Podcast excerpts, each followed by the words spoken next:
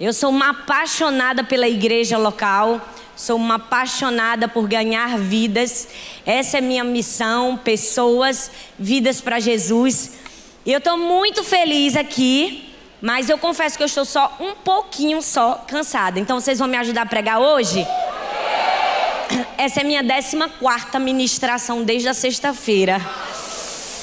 E eu preguei 13 vezes, mas eu dei o meu melhor, joguei tudo que eu tinha em meu coração para inculcar muita verdade de Deus na cabeça de muito adolescente. Confesso que não é meu minha praia.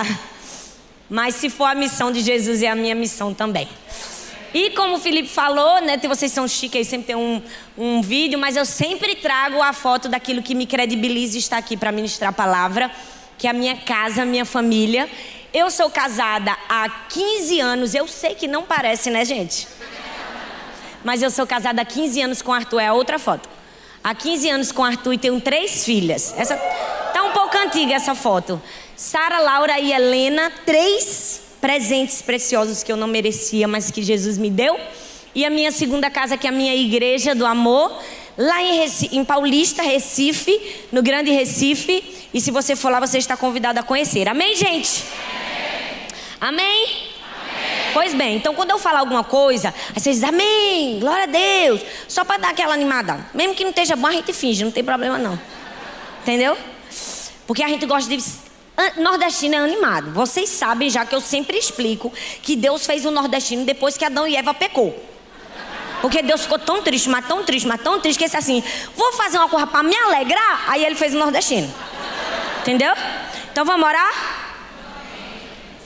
sentados como estamos, que Jesus recebe, graças a Deus. E eu falei isso um dia desse num lugar que eu não podia falar, mas glória a Deus. Vamos lá. Senhor, muito obrigada por estarmos aqui. Estamos aqui porque te amamos, te desejamos, queremos ouvir a tua voz. Fala conosco, nos ensina, nos mostra o caminho, a direção. Que essa seja uma noite, sim, de renovar de forças, de renovar de fé, de esperança. Que nós possamos sair daqui entendendo não somente o propósito nas tempestades que vivemos, mas o caminho para sair delas. Fala conosco no nome de Jesus. Amém. Amém. Hoje eu quero ministrar uma palavra sobre como sair da tempestade. Eu não sei o que é, que toda vez que eu venho pregar aqui, eu só prego no mesmo texto. Mas glória a Deus, que as mensagens são diferentes. E eu quero falar exatamente sobre momentos de crise, de tempestades que nós passamos. Todo mundo aqui já se viu um momento de crise. Já se viu no meio do mar, na hora que a tempestade começou a acontecer. No meio do barquinho. E crises e tempestades acontecem por vários motivos acontecem às vezes por nós mesmos que criamos, como no caso de Sansão que criou sua própria tempestade. Às vezes tempestades criadas por Deus quando Jesus acalma o mar da Galileia. E às vezes tempestades criadas por outras pessoas, como Paulo e Silas na prisão. É fato que essa última tempestade é a mais difícil de superar, né? Quando a gente é a parte inocente da situação. Mas o fato é que todos nós, um dia, ou já enfrentamos, ou estamos enfrentando na jornada da vida, uma tempestade, uma crise, uma situação difícil. E eu queria falar sobre uma tempestade que eu amo falar. Acho que eu já preguei umas dez vezes nesse mesmo tema. Quando Paulo está indo para Roma. Paulo enfrenta uma grande tempestade em Atos 27. E Deus instrui Paulo, ele diz assim: ó, avisa para todo mundo que fique com o barco ancorado, porque no meio do mar Mediterrâneo vai dar uma tempestade. Paulo avisou, mas ninguém ouviu Paulo. Os marinheiros saíram, em parte por estarem impacientes. Eu já de cara te digo uma coisa: toda impaciência vai te causar problema. Porque toda vez que você está impaciente, você corre direto para a tempestade. Eu já vi muitas pessoas cheias de crise no meio de uma tempestade, querendo casar, querendo um emprego novo, querendo se mudar, querendo tudo e partindo direto para a tempestade. Por quê? Porque estavam impacientes. Porque não souberam o momento de ficar e o momento de partir. Hoje eu quero falar sobre o que fazer para sair de uma tempestade. E quando a gente enfrenta algumas tempestades, a gente faz algumas perguntas. Eu não sei você, mas eu já fiz muitas perguntas. E glória a Deus que Jesus deixa a gente fazer pergunta, porque Ele é Pai. Né? Ele não é patrão. Ele deixa a gente perguntar. Então você pode perguntar para Deus, diferente de muitas pessoas que dizem: não fala isso para Deus, não, pois eu digo tudo para Deus, porque Ele é meu pai. Eu falo mesmo. Já vou te ensinando a falar. Então eu vou fazer três perguntas e responder as três perguntas com três respostas. Só porque eu tenho um toque mesmo, eu gosto do número três.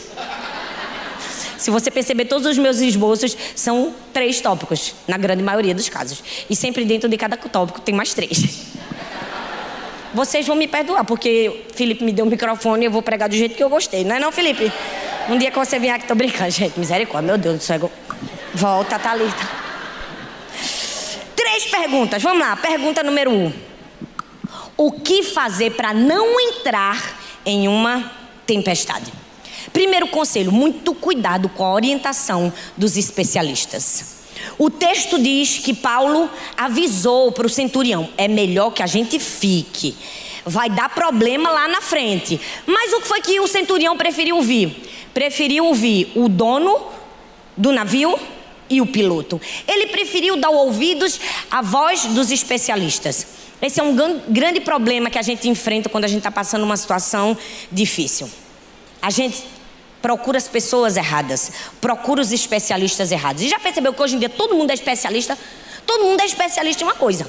Se você quer viver bem na vida, aí você vai abrir a internet e aí você vai descobrir que todo mundo está dizendo que para viver bem você só pode comer banana e iogurte. Daqui a pouco o outro vai dizer: Não, não é só comer banana e iogurte, é sentar numa posição estranha e fazer. Ah, hum. Quem nunca passou dietas e tantas outras coisas mirabolantes para dizer que eles têm a resposta, porque eles são especialistas. Muito cuidado com o especialista. Por quê? Porque ele pode te levar para dentro do tufão, pode te levar para dentro da tempestade. Foi o que aconteceu com Paulo. Todos pareciam que tinham uma solução. Às vezes a gente acaba ouvindo mais a orientação dos especialistas do que ouvindo a orientação do Criador que fez todas as coisas que existem.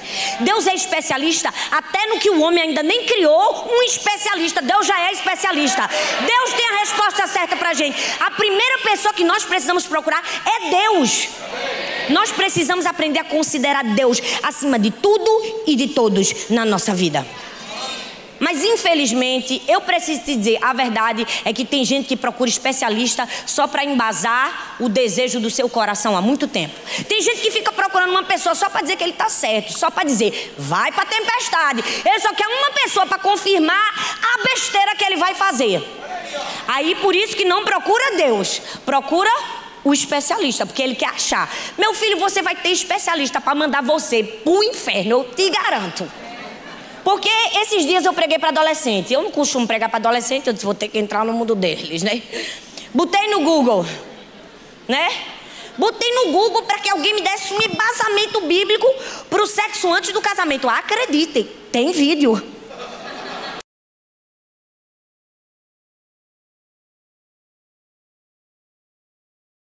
Ouvi os especialistas com os ouça a voz de Deus. Para que deixar a opinião de Deus em último plano? Você percebe que a gente está no meio de uma crise. A gente liga para a mãe, para o pai, para a cabeleireira, para a manicure, liga para todo mundo. No fim, que vai falar com Deus? Tem muita gente que, que me perdoa, vem, abre o coração, rasga a alma para Deus, mas é só boca para fora. Porque tem muita gente que quer Jesus como mestre, mas não quer Jesus como Senhor. Não quer Jesus para dizer o que vai fazer na vida dele. Aí, Jesus é lindo, ó, Jesus é maravilhoso, eu estudo Jesus na Bíblia e tal. Sim, Jesus é lindo, mas você tem que aprender não somente a orar, fazer uma oração submissa. Você ora e obedece. Primeiro, quer sair de um, não entrar em uma tempestade, cuidado com a orientação dos especialistas. Segundo conselho para não entrar em uma tempestade, não siga a orientação da maioria. O texto diz no verso 12: Como o porto onde estavam era inadequado para passar o inverno, a maioria, fala comigo, a maioria. Oh, meu Deus, a maioria decidiu que o navio deveria continuar a viagem, esperando chegar a Fenícia e atracar em Creta. A segunda razão pela qual nós enfrentamos e entramos no meio de uma crise, no meio de uma tempestade, é porque seguimos o conselho da maioria. E já diria o ditado: a voz do povo não é a voz de Deus. Deixa eu te dizer uma coisa que com certeza você já ouviu sua mãe falar para você: você não é todo mundo. Você não tem que seguir a maioria. Ah, mas está todo mundo fazendo. Ah, mas está todo mundo indo para esse lado. Ah, porque está todo mundo indo por meio da tempestade. Tu vai também? Não quer entrar numa tempestade? Não siga a orientação da maioria. Aprenda a ter discernimento para ouvir a voz de Deus. Vocês se lembram de Moisés? Quando estava conduzindo o povo? Lembra? O que, que a maioria disse? Vamos voltar. Foi ou não foi? Moisés ouviu a maioria? Não, porque você não pode ouvir a maioria. A maioria é burra, gente, me perdoa. Mas essa é a verdade. Você precisa ouvir a voz de Deus. Se você ouvir a maioria, você vai entrar numa tempestade. Como não entrar na tempestade? Cuidado com a orientação dos especialistas. Não siga a maioria. E o que mais para não entrar? Não siga a orientação das circunstâncias. Fala comigo, especialistas, maioria, circunstâncias. O texto continua no versículo 13 e diz assim: Quando começou a soprar um vento suave, fala comigo, vento suave. O vento era como, gente? Vamos falar suave, bem suave? Suave. O vento era como? Suave. Um vento suave vindo do sul. Então eles pensaram, misericórdia. Pensaram errado, não pensaram? Pensaram que tinham obtido o que queriam, então levantaram âncoras e foram navegando ao longo da costa de Creta. Terceiro motivo que nos joga no meio da tempestade é ouvir a orientação das circunstâncias. O texto diz que um vento sul soprava suavemente. Então os marinheiros acharam que haviam encontrado a posição, o tempo adequado a viagem. Meu filho, a circunstância pode dizer o que for para você.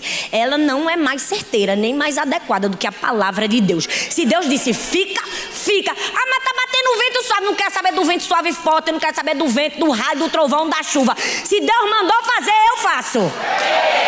Você precisa obedecer a voz de Deus. Ei, não obedeça a orientação das circunstâncias nem dos seus sentimentos. Porque sentimento geralmente mente pra gente. Se Deus mandou você esperar no porto, espera no porto. Se Deus mandou você seguir viagem, segue viagem. Não olha para as circunstâncias. A nossa mente humana é muito pequena e muito limitada para entender a grandiosidade dos decretos de Deus. Você percebe? Que Deus era assim. Deus era cheio de estratégia. Gente, o povo de Israel ia lutar, Deus mandava o povo fazer o que antes? Cantar. Marcos Almeida tinha que estar nessa época. Porque se fosse eu, todo mundo ia perder. Mandava cantar. Aí você pensa, o que é que tem a ver cantar com matar gente? Não tenho ideia. Não quero saber, mas se for a estratégia de Deus, a gente vai fazer. Tá entendendo? Aí Deus, mas, aí tinha esse negócio da sete voltas, da, da grito e não sei o quê. Se fosse no dia de hoje, a gente ia dizer, precisa disso. E eu não ia, minha gente. É verdade ou não é? A gente ia dizer, precisa disso. Jesus, quando foi curar um cego, um, ele deu uma ordem e curou. O outro ele cuspiu no chão, fez uma lama, botou no olho. Aí você vai dizer: precisa disso. Se tivesse um homem de Deus cheio do Espírito Santo aqui, um cego, e ele fizesse a mesma coisa, eu tenho certeza que todo mundo ia dizer: e precisa disso para ser curado? Cabe a você. Ou você obedece comando e fica curado, ou segue os decretos da Anvisa e fica cego. Tá muito nojento isso. Tá muito sujo isso. Tá sabendo de nada? Das circunstâncias, eu quero saber o que Deus falou. Deus disse, Deus disse assim: fica, mas o vento suave veio só para enganar. Cuidado, viu? Satanás pode mexer nas circunstâncias. E já dizia o ditado, que Deus me perdoe que eu estou falando ditado demais aqui, vão dizer não estou pregando, nem tudo que reluz é ouro. Não siga a orientação das circunstâncias. Não quer entrar numa tempestade? Cuidado com a orientação dos especialistas. Não siga a maioria, nem siga a orientação das circunstâncias. Aí você está aí no seu lugar desesperado, porque você não adiantou de nada para mim. Já estou na tempestade. Já entrei, pula para a próxima fase, não é? Não se viu de nada os conselhos, era para ter chegado antes, não tem problema. É a segunda pergunta que eu vou responder. Se você já está na tempestade, e agora? O que fazer? Mais três respostas. Não fique à deriva. O texto no versículo 15 diz assim: O navio foi arrastado pela tempestade. E sem poder resistir ao vento, assim cessamos manobras e ficamos à deriva. Se você já entrou em uma tempestade, não fique à deriva. A primeira coisa que nós fazemos quando nós enfrentamos tempestades na vida, geralmente é isso. A gente fica à deriva, a gente abandona nossos alvos, a gente abandona nossos sonhos, a gente abandona nosso propósito, a gente abandona nossa visão, a gente simplesmente fica à deriva. Vem o desânimo e a gente diz: para que continuar? Estou no meio do nada. Estou no meio de uma tempestade. Não tem nada para eu fazer. Eu vou desistir. Aquela tempestade tinha deixado aquele povo todinho no meio de uma escuridão. Eu, graças a Deus, nunca passei uma tempestade no meio de um navio. Mas ninguém precisa ser especialista em navio para saber que no meio da noite está tudo escuro. Tá ou não tá? Tá tudo escuro. Estava tudo escuro. Ele não conseguiu enxergar nada. E às vezes, quando a gente está numa tempestade, você já se viu num, num lugar que estava tudo escuro, que você abriu o olho e não conseguia enxergar nada. Você não consegue entender nem identificar de onde veio o ataque. Por quê? Porque você não enxerga nada. Eles estavam assim, eu posso imaginar, sem estrelas, sem uma bússola, sem nada para guiar, no meio do escuro, abrindo os olhos, sem ver nada. Eles estavam desesperados de medo. Eles não sabiam nem de onde vinha o ataque. Então eles disseram assim: tem nada mais para fazer. Vamos desistir da vida. Vamos ficar à deriva. Agora é só esperar a morte chegar. Não tem uns crentes assim? Tem uns crentes que nasceram e, e morrem e vivem assim pro resto da vida, não é? Toda vez que viajei na igreja, pastor, faça uma oração aqui por mim, misericórdia, que a prova está grande. Eu disse, rapaz, tu nunca sai da prova. Por quê? Porque escolhe viver a vida todinha na deriva. Se joga no mar e deixa a onda para lá e para cá. É o crente Zeca Pagodinho, deixa a vida levar. Né? Deixa a vida levar. Não. Deixa eu te dizer, quando você estiver no meio de uma tempestade, não fique à deriva. Não é o momento de se entregar, é o momento de se posicionar. É o momento de dizer: não vou ficar à deriva, eu vou lutar, eu não vou sacrificar o meu futuro.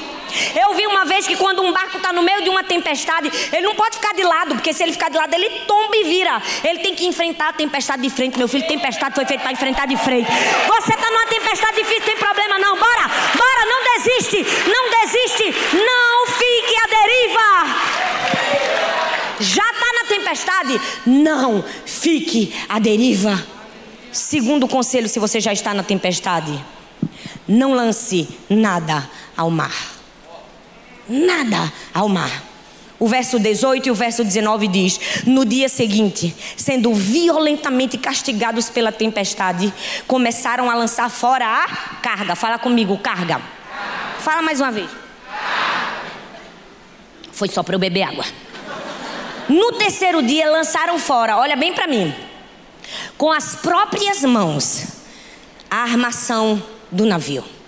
O texto diz que no outro dia, depois que eles já tinham feito o primeiro erro, que era ficar à deriva, eles tomaram o segundo erro, que geralmente a gente também toma. Se a ficha está caindo aí, pode ficar bem caladinho e deixa ela descer redonda. Deus, eu estou muito herética hoje, Jesus, me ajuda. Não lance nada ao mar. É a segunda coisa que nós fazemos quando estamos em um meio de uma tempestade. O texto diz que os marinheiros primeiro lançaram o quê? A carga depois a armação do navio, depois eles lançaram o trigo, a comida. Percebe que tudo que eles lançaram eram coisas importantes? E depois eles lançaram o quê? Eles mesmos. Olha a progressão. Eles lançaram a carga, a armação do navio, o trigo e eles mesmos. Geralmente, quando nós estamos atravessando uma crise, uma tempestade, nós seremos tentados a lançar ao mar coisas importantes, valores, princípios, coisas que você não podia jogar nunca na sua vida. Coisas que você precisava ter bem pertinho de você. Mas a gente tem a tendência de jogar qualquer coisa que vem na frente. Por quê? Porque a gente está sob pressão. A gente está no meio do desespero, no meio da tempestade. Por quê? Porque, infelizmente, ainda somos muito movidos por emoções. E não são as nossas emoções que têm que ditar o nosso comportamento. É o nosso comportamento que diz quais serão as nossas emoções. Não lance nada ao mar. Se você está em uma tempestade, nem fique à deriva, nem comece a jogar o que você não tinha que jogar. Não jogue fora valores. Não jogue fora relacionamentos.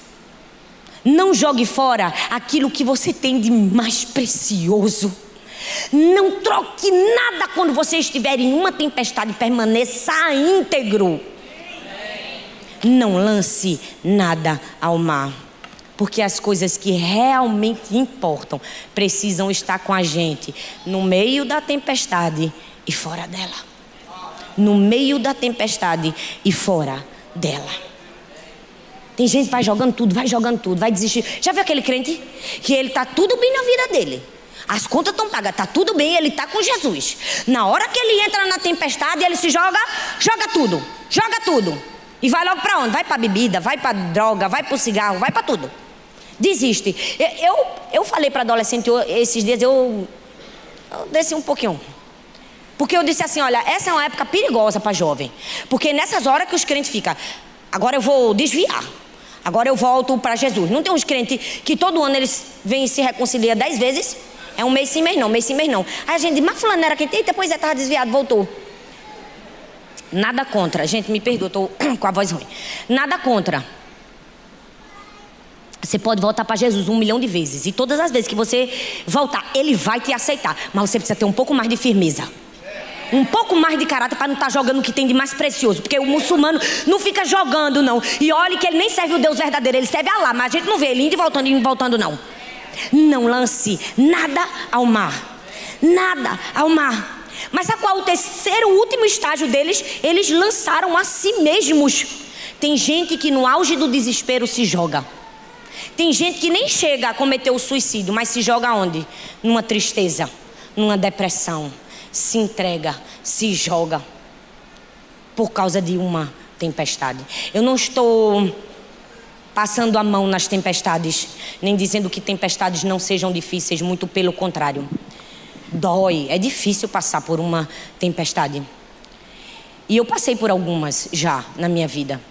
Mas uma coisa que eu aprendi quando a minha primeira filha morreu foi que se você pode adorar a Deus no pior dia da sua vida, você pode adorar a Deus em qualquer outro dia. A sua adoração é um treinamento para passar em uma tempestade. Em uma tempestade. No dia que a minha filha morreu, eu adorei. Eu cantei um hino bem antigo que minha mãe cantava para mim quando eu era pequenininha que diz assim: essa paz que sinto em minha alma não é porque tudo me vai bem. Essa paz que sinto em minha alma é porque eu amo ao meu Senhor. Esse tem que ser o nosso coração no meio da tempestade, no meio da crise. Não se entregue, não se jogue, não jogue Jesus, não jogue seus valores. Não, não. Traga para perto aquilo que é mais importante. Não fique à deriva, não jogue nada ao mar. Mas tem gente que é assim, no meio da tempestade, começa a jogar, porque acha que Deus está demorando. Não é? Ai, Deus está demorando demais, Deus está demorando. Gente, a gente precisa aprender a esperar o tempo certo de todas as coisas. A demora de Deus não é a negação de Deus. Mas a gente acha que porque Deus está demorando, Deus disse não. A gente chama de restrição aquilo que é proteção de Deus. Não é? A gente diz é muito, eu não queria estar na tempestade, é negativo, Deus diz é necessário. A gente diz é negativo, Deus diz é necessário. Ei, só é negativo se você passa mais tempo do que o necessário. O problema é que a gente está transformando em estado aquilo que era só um estágio na nossa vida. Por quê? Porque vai jogando, vai jogando, vai jogando. Não lance nada ao mar. Não lance nada ao mar. Quando estiver no meio de uma tempestade, terceiro conselho: não se desespere. O texto continua e o verso 20 diz assim: Não aparecendo nem sol nem estrelas por muitos dias, e continuando a abater-se sobre nós grande tempestade, finalmente perdemos, fala comigo, perdemos toda a esperança de salvamento. Você percebe que é uma progressão? Quando a gente está na tempestade, não é isso que a gente vai fazendo? A gente fica à deriva, vai jogando o que é importante, depois a gente se desespera. Depois a gente fica louco. A gente perde toda a esperança. A última coisa que a gente lança fora quando nós estamos em uma crise é a esperança. E se a gente lançar fora a esperança, aí a gente vai estar realmente em apuros. Aí realmente a gente vai estar no meio de uma tempestade. Não joga fora a esperança. Esses dias eu preguei sobre não perca a esperança. Eu fui no Google, gente. Sabe quantas respostas por segundo dá para a palavra esperança? Eu fiquei horrorizada. 67 milhões e 800 mil respostas. Será que o povo está desesperado? 67 milhões e 800 mil respostas se resumem em um nome: Jesus. Jesus é a esperança. Jesus é aquele nome que resume a esperança do nosso salvamento. Não se desespere. Tem gente que talvez está se sentindo assim. Já está na tempestade, ó, faz é tempo. Tem gente que está uma semana, tem gente que está um mês, tem gente que está dois meses, tem gente que está um ano, tem gente que está dez anos, tem gente que está quinze anos. Não fica achando que você é o único. Tem gente que está há muito tempo em uma tempestade e já perdeu a esperança. Mas não vai sair da tempestade, por quê? Porque está desesperado. Deixa eu te dizer, ficar passando a mão no calo depois que a gente dá um chute, não cura, não. Só mostra que ele está ali. E eu aprendi essa lição com minha filha agora nas férias. Porque no segundo dia de, de férias, ela dormindo na cama, caiu da cama, era uma casa estranha, a cama era alta, e ela meteu a cabecinha na, no criado mudo. Aí feriu aqui o rostinho dela, né? Ficou roxinho. E ela, como mocinha, né, menina, que eu só tenho menina, né, muito vaidosa, estava muito preocupada com o roxo. Aí toda hora ela ficava, mãe, meu Deus, que dor, meu Deus. E ela passava a mão e olhava no espelho. Eu disse, Laura, toda vez que você passa a mão no seu rostinho, você não vai trazer a cura para o seu dodói. Você só vai se lembrar que ele está aí. E na vida da gente é assim.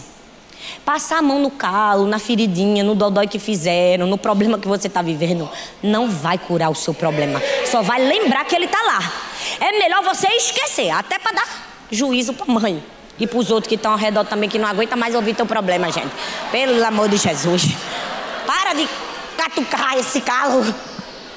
O que é que você precisa fazer? Parar de se desesperar.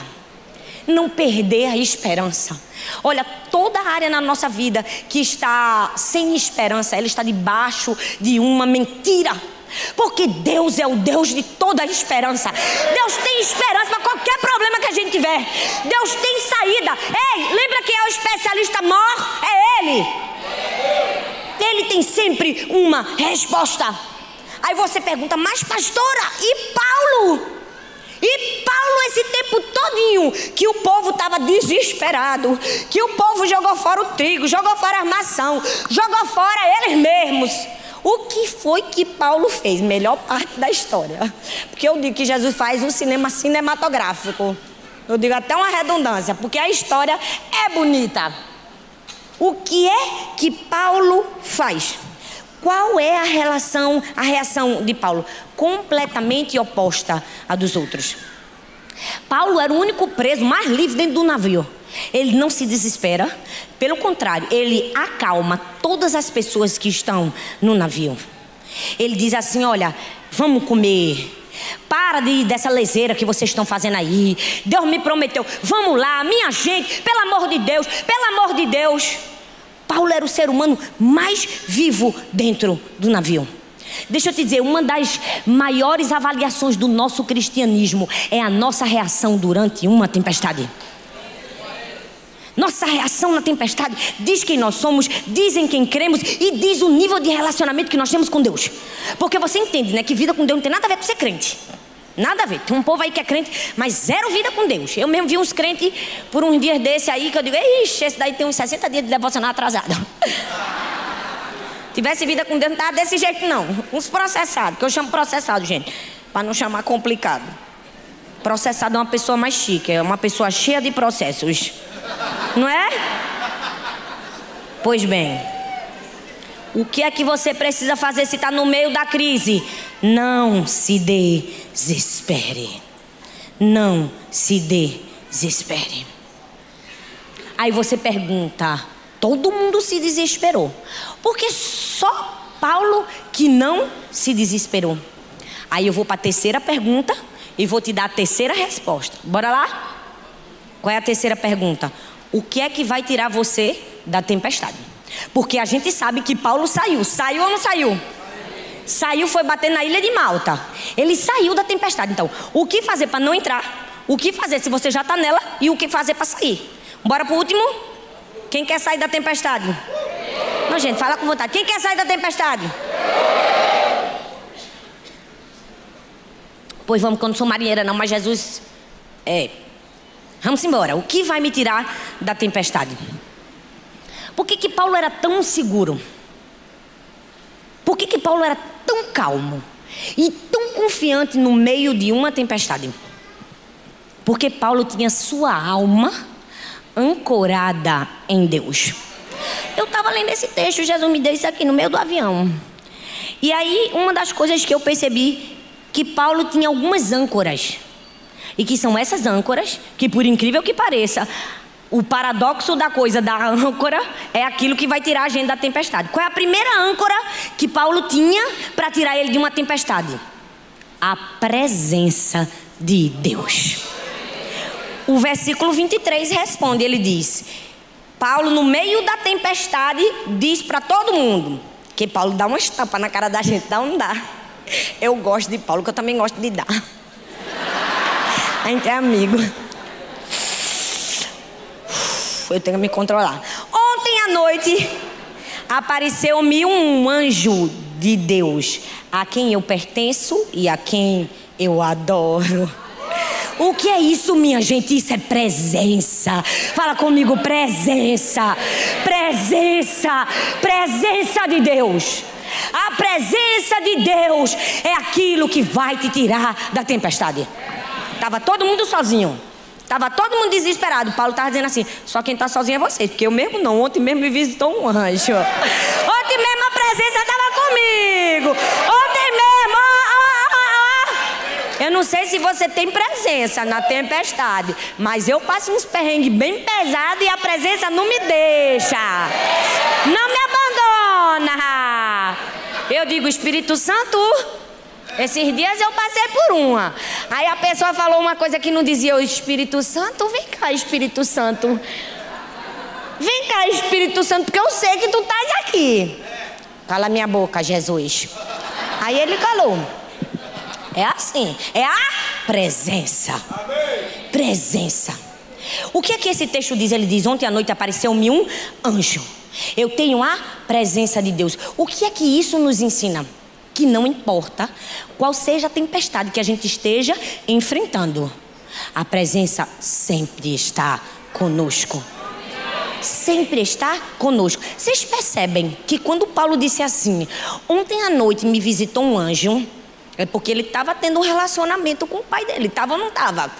Aí você vai dizer, pastora, mas eu estou no meio da tempestade.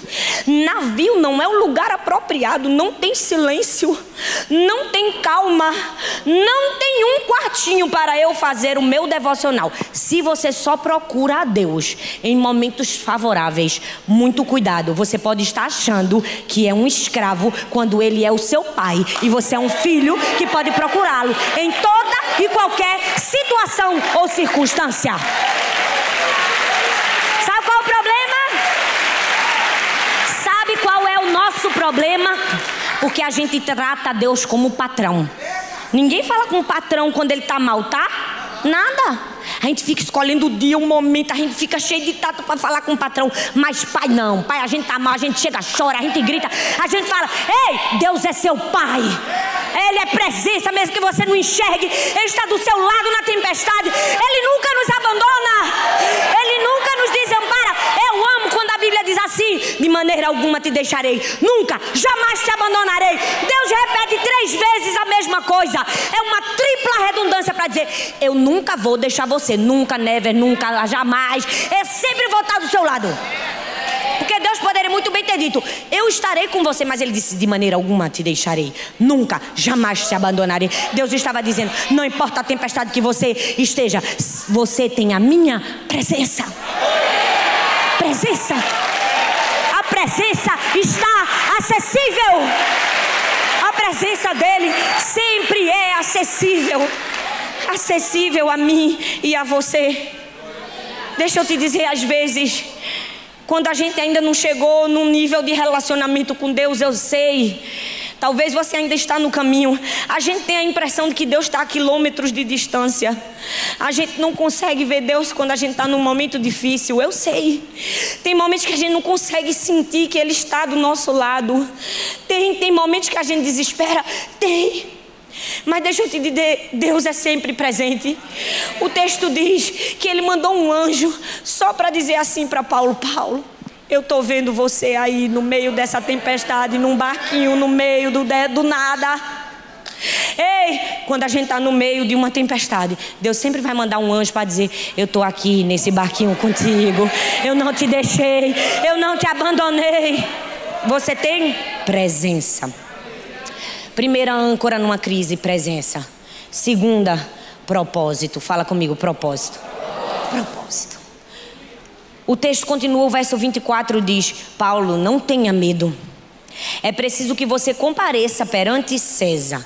Deus, por sua graça, deu-lhe a vida de todos os que estão navegando com você.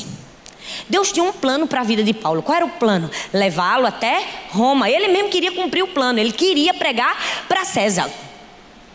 Ele queria chegar lá. Por quê? Porque maior que a tempestade é o propósito de Deus na nossa vida. Eu tenho um amigo meu, Rafael Conrado, que uma vez ele disse assim para mim: Talita, o processo dói, mas o propósito cura. É verdade. Ei, o processo pode estar tá doendo, mas quem vai curar você é o propósito. O problema é que a gente foca nos problemas, foca na tempestade, quando a gente devia focar no propósito de Deus. Por quê? Porque o propósito é maior do que o problema missão é maior que a tempestade. E para chegar no propósito, a gente vai passar pelos processos. Mas sabe, olha, pensa, a vida ensina a gente.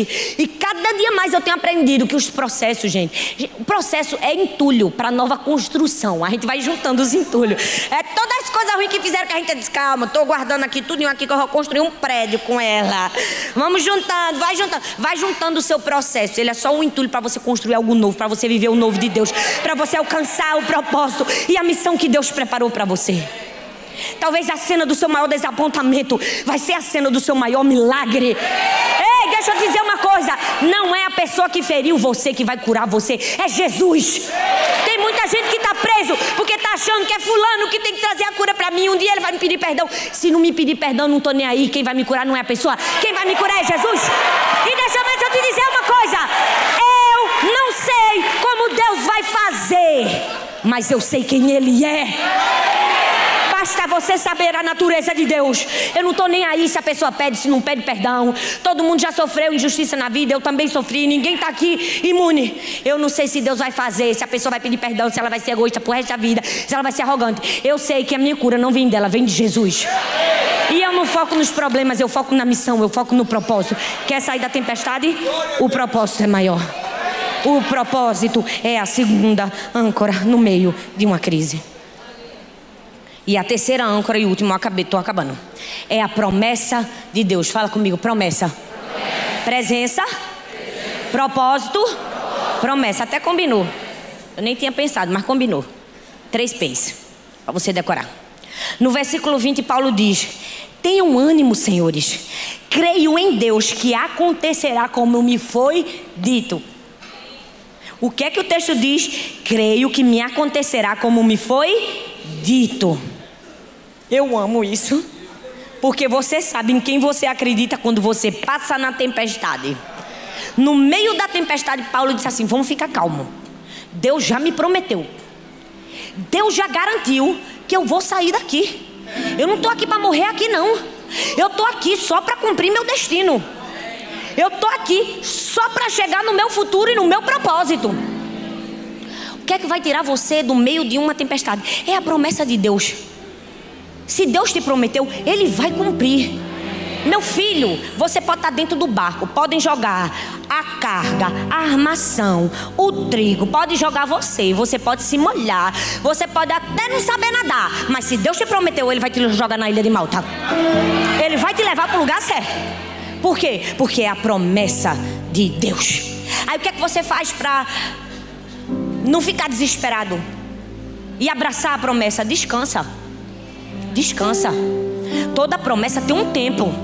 O problema é que a gente recebe a promessa hoje, a gente quer que ela se cumpra amanhã. A gente tá igual a gente quando era pequenininho que fazia aquele, aquele experimento do, do grãozinho de feijão, que botava o algodão molhado. Quem nunca, gente? Botou aquele carocinho ali, no outro dia a gente já queria que tivesse um pé de feijão. A vida não é assim não, que a gente bota um caroço num dia e o outro é um pé de feijão, não. Toda promessa passa pelo teste do tempo. Até uma música isso aí. O tempo. E se você quiser acelerar o tempo da sua promessa, você vai gerar um Ismael. Quando Deus queria te dar um Isaac. Espera o tempo da promessa. Espera. Deixa eu te dizer uma coisa, minha igreja tem 17 anos. Aí as pessoas olham agora a igreja, ah, que bonita, o fundo preto. Aí diz, uau, essas igrejas não é surgem do nada e aparecem do nada. Do nada, nada. São 17 anos evangelizando. Do nada só se foi tua vida, porque a minha mesmo não foi. Eu estou há 17 anos plantando uma semente numa cidade. Eu estou há 17 anos falando de Jesus. Eu estou há 17 anos subindo prédio, descendo prédio, evangelizando. Eu estou há 17 anos, não é do nada não. Agora a promessa cumpre no tempo que, no tempo que Deus quer. Não sou eu que digo o tempo. Quem diz o tempo é Ele. Então se agarre a promessa. O que fazer? Agarre a promessa. Só hora para amanhecer. Não tem mais nada para fazer. Deus não prometeu que vai tirar? Ore para que amanheça. Foi que eles fizeram. Oraram para amanhecer. E amanheceu. E as 276 pessoas que estavam a bordo foram salvas. Você pode dar um glória a Deus por isso?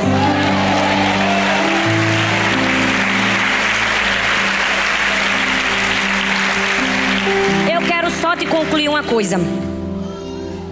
Eu não sei se você lembra da história de Daniel e de Sadraque, Mesaque e Abidinego dentro de uma fornalha de fogo, muito fogo. Aquele fogo era a tempestade deles, era ou não era? Era. Mas eu, eu gosto, eu amo a Bíblia, gente. Eu sou apaixonada por Jesus. E quando eu fico olhando as histórias, eu gosto de imaginar a coisa.